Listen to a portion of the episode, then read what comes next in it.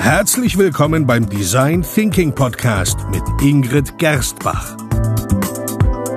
Hier erfahren Sie, wie Sie vertragte Probleme kreativ lösen, weil Innovation kein Zufall ist. Hallo und herzlich willkommen beim Design Thinking Podcast. Hallo Ingrid. Ingrid? Hallo, Ingrid. Okay, ähm, Ingrid ist nicht da. Ingrid ist nämlich unterwegs in Sachen ihres neuen Buches. Und zwar geht es um das Thema Innovationsräume. Und ähm, sie ist unterwegs, teilweise auch mit mir gemeinsam, um, in Städte in Österreich, in Deutschland und in der Schweiz.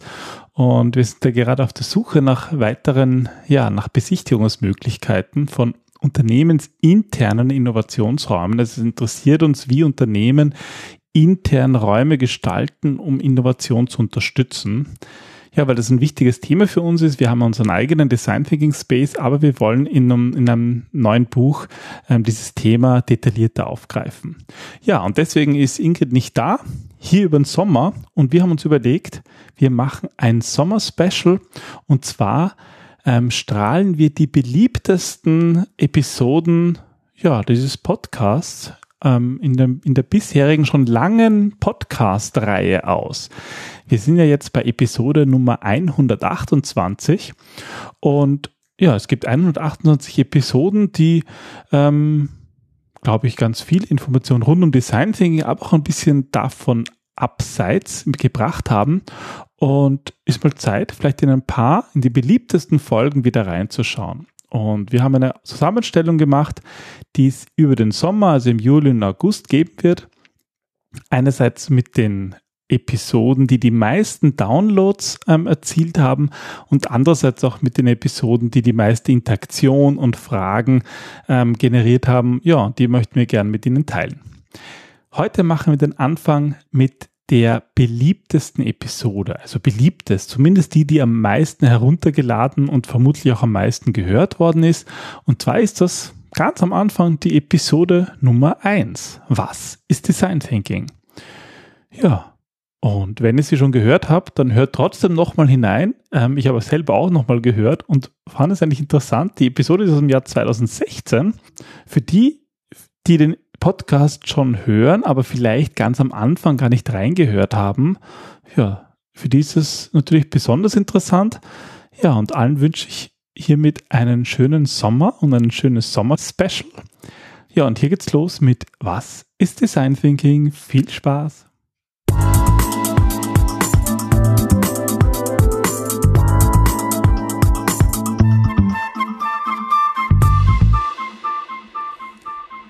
Ich hatte schon mehrfach das Vergnügen, bei einer von Ingrids legendären Design Thinking Jam Sessions dabei zu sein.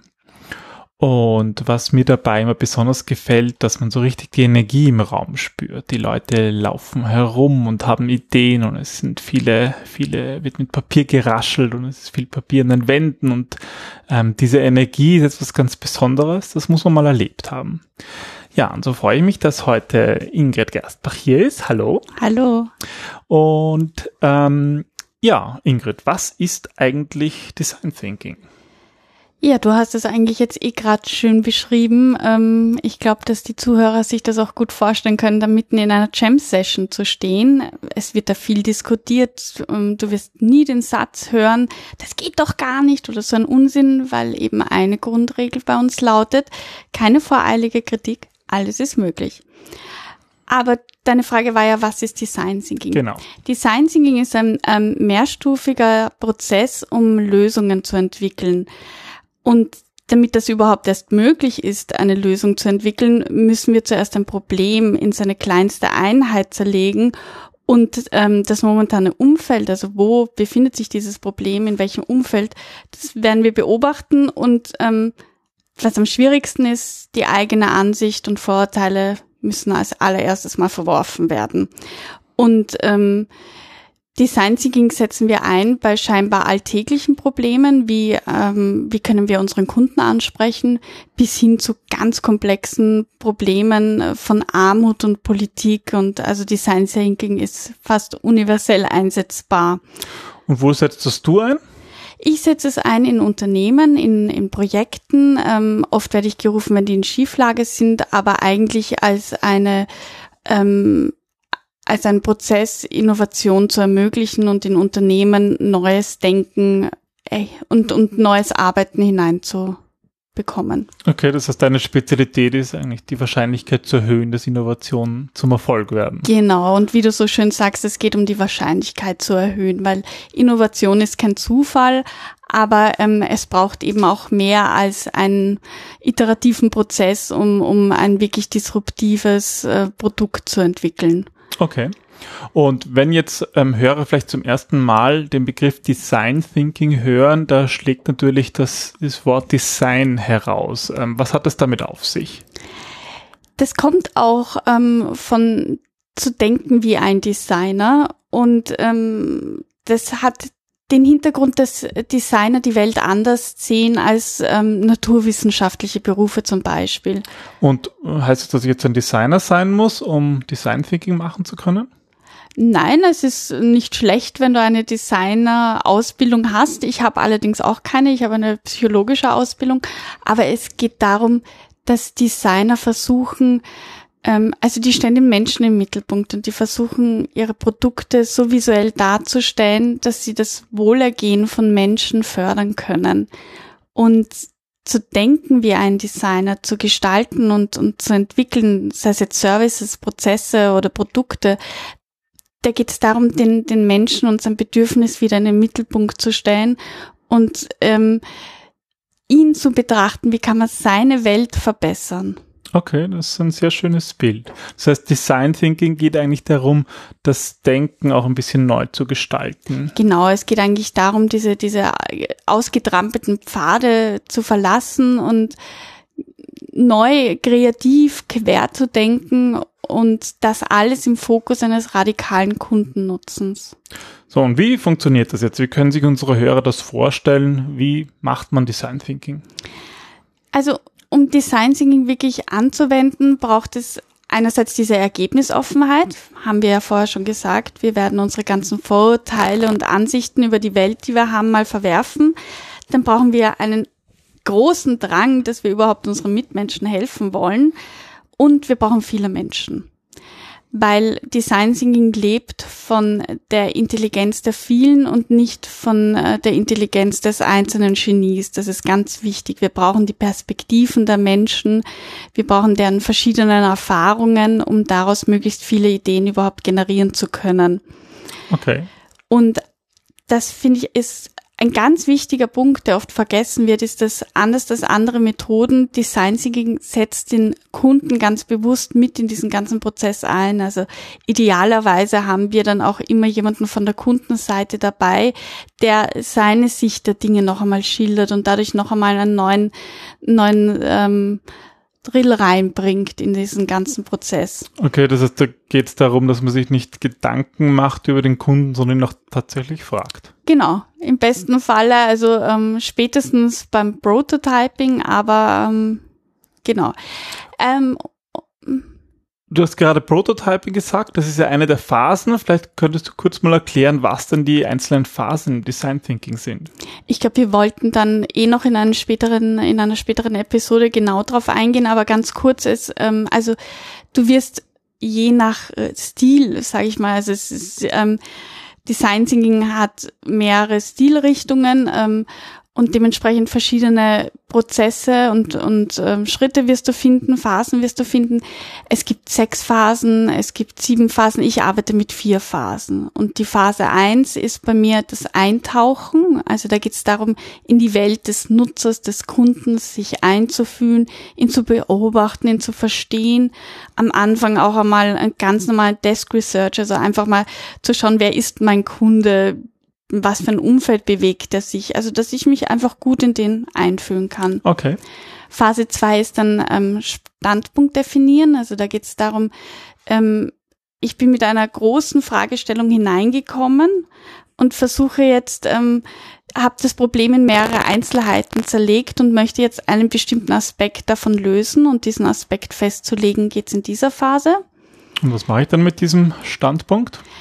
Den nenne ich dann ähm, Design Challenge. Also mit dieser Design Challenge, das ist dann meine Fragestellung, in die ich Phase 3 gehe, in die Ideengenerierung. Da geht es darum, möglichst viele Ideen einmal herauszudestillieren durch die verschiedenen Menschen, die ich dort sitzen habe, um dann in Phase 4 aus den vielen Ideen ein paar zwei, drei herauszufiltern, die ich dann als Prototyp umsetze, Feedback einhole, teste, das Feedback wieder einbaue in diesen Prototyp. Vielleicht habe ich dann Dinge vergessen und muss nochmal zurück in die Definieren-Phase, weil ich irgendwie auf einen neuen Aspekt draufgekommen bin. Also die, diese vier Phasen sind auch ein sehr iterativer Prozess und kein linearer Vorgang. Okay. Und was gibt es sonst noch, was man kennen sollte, um Design Thinking zu machen? Also das eine sind diese vier Phasen. Das war das Einfühlen, das Definieren, das Ideen generieren und das Prototyping. Mhm. Was gibt es dann sonst noch? Dann haben wir noch das interdisziplinäre Team. Das hatten wir auch kurz. Also das ähm, die vielen verschiedenen Menschen. Die Perspektivenvielfalt, genau. Ein dritter wichtiger Punkt ist der Raum.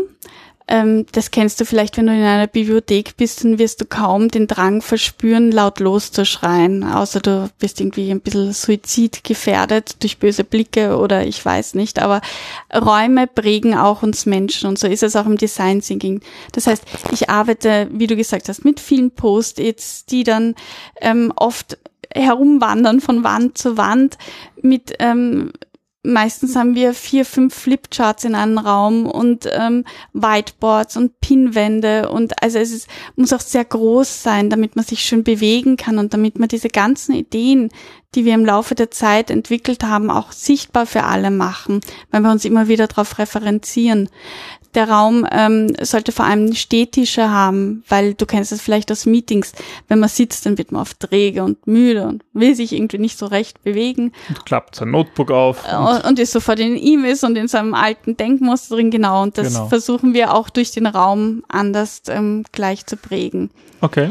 Und das vierte, was ich finde, was oft so kurz kommt, ist, ähm, ich brauche einen konkreten Auftrag. Ich brauche jemand, der mir konkret sagt, bitte stell ein Team zusammen und wir, also es muss jetzt nicht sein, dass der sagt, wir machen jetzt Design Thinking, sondern ich brauche einfach, ich habe ein Problem und ich brauche äh, jemanden, der mir dabei hilft, dieses Problem zu lösen. Also gib mir ein Problem und ich löse es für dich genau. in meinem Design Thinking Team.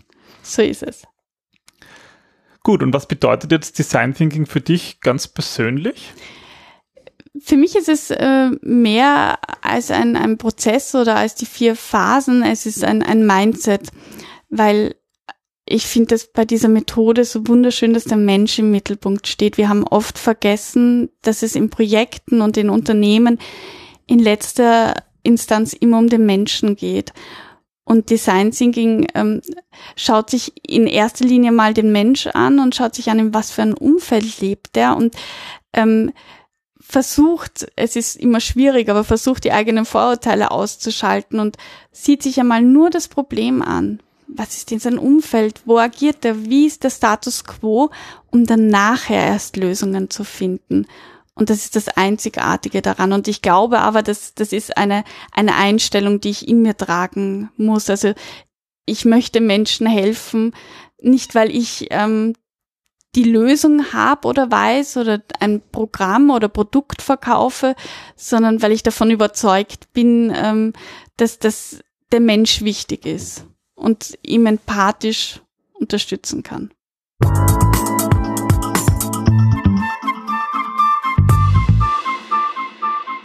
Das war Episode 128, eine Wiederholung, ja, der Episode Nummer 1. Und ich hoffe, Sie haben ja wieder etwas lernen können, wieder etwas lernen können von dieser Episode von uns mit den meisten Downloads, die ja die erste Episode in diesem Podcast war. Und mich würde natürlich interessieren, vielleicht sogar für all jene, die seit der Episode 1 mit dabei sind, ja, was ihre Erfahrungen mit Design Thinking waren, was funktioniert hat, vielleicht auch was nicht funktioniert hat. Wir freuen uns über Ihre Zuschriften zum Beispiel unter podcast.gerstbach.at oder auch natürlich ähm, ja, auf diversen Social Media Plattformen, wo wir unter Gerstbach Design Thinking verfügbar sind. Wir freuen uns wirklich, wenn wir von Ihnen hören. Und einen schönen Sommer und bis zum nächsten Mal. Tschüss.